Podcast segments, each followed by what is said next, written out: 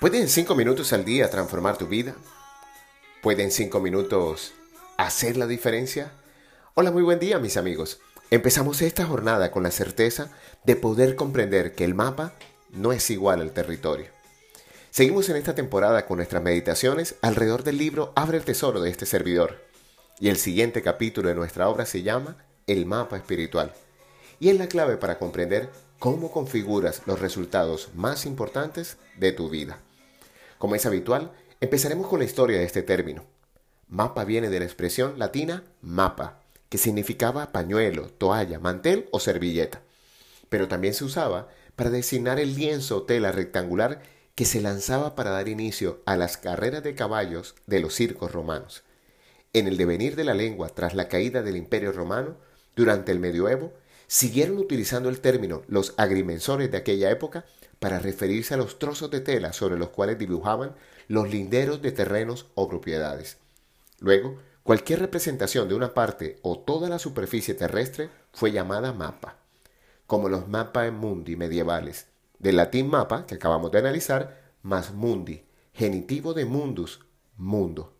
Literalmente entonces, lienzo donde se dibujaba el mundo con todos los detalles geográficos.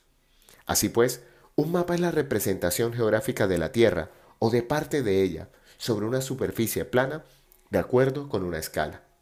Existen diferentes tipos de mapas, astronómicos, físicos, lingüísticos, políticos y un largo etcétera. Pero el término que nos trajo a la meditación de hoy viene más por el lado de esta acepción. Un mapa es un conjunto de elementos de un mismo tipo o categoría que tienen una distribución espacial determinada. Es a esto a lo que nos referimos cuando hablamos de un mapa espiritual, el conjunto de creencias y convicciones más profundas de un ser humano.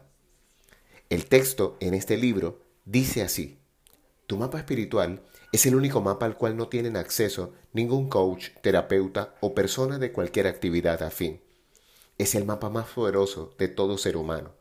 No hay manera de convencer a una persona agnóstica de la existencia de un Dios, pero tampoco hay manera de convencer a un creyente de la no existencia de un ser supremo. Y de ese creer o no creer dependerá la evolución y el crecimiento de este ser humano. De qué tan íntero eres con esa decisión de elegir ser un ser creyente o no serlo, dependerán muchos de los resultados de tu vida. En mis clases, como facilitador de procesos de coaching, siempre les inculco a mis estudiantes que comprendan que el mapa no es igual al territorio. La principal diferencia radica en que lo que llamamos territorio es la realidad que nos rodea, mientras que mapa es la representación mental de lo que tú piensas y por lo tanto de lo que percibes del propio territorio, el cual, como acabamos de mencionar, es la realidad objetiva. Por lo tanto, el mapa es tu propia forma de ver y experimentar las cosas, y así pues, el mapa siempre es subjetivo y dependiente. Cultivar tu esencia es parte de este mapa espiritual. De esta elección, si eres realmente un ser espiritual o uno material, dependerá el resto de decisiones que tomes en tu vida. La tarea es hacernos íntegros con esta convicción. Mis resultados en la vida serán muy diferentes si creo firmemente en la existencia de un Dios que me afirma y me acompaña en mi existencia o si niego su presencia en mi vida. Es por eso que esta parte o esta aparte culmina con la revisión de tu mapa espiritual. Y hacerlo solo requiere una pregunta. ¿Cómo está tu fe hoy? Vívela desde la convicción de contar con el apoyo de una fuerza superior a ti, que acompaña cada decisión y acción de tu vida.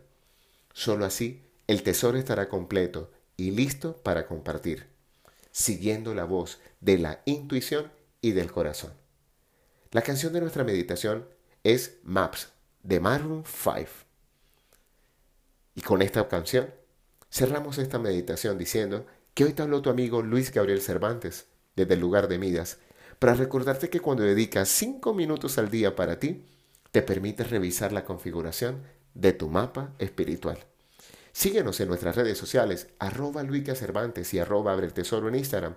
O síguenos, por favor, en www.abretesoro.com y ayúdanos a dar forma a este sueño y a ser parte de nuestra comunidad. Pronto tendremos un nuevo dial para ti. Un gran abrazo y recuerda, frotando tus manos, algo bueno va a pasar.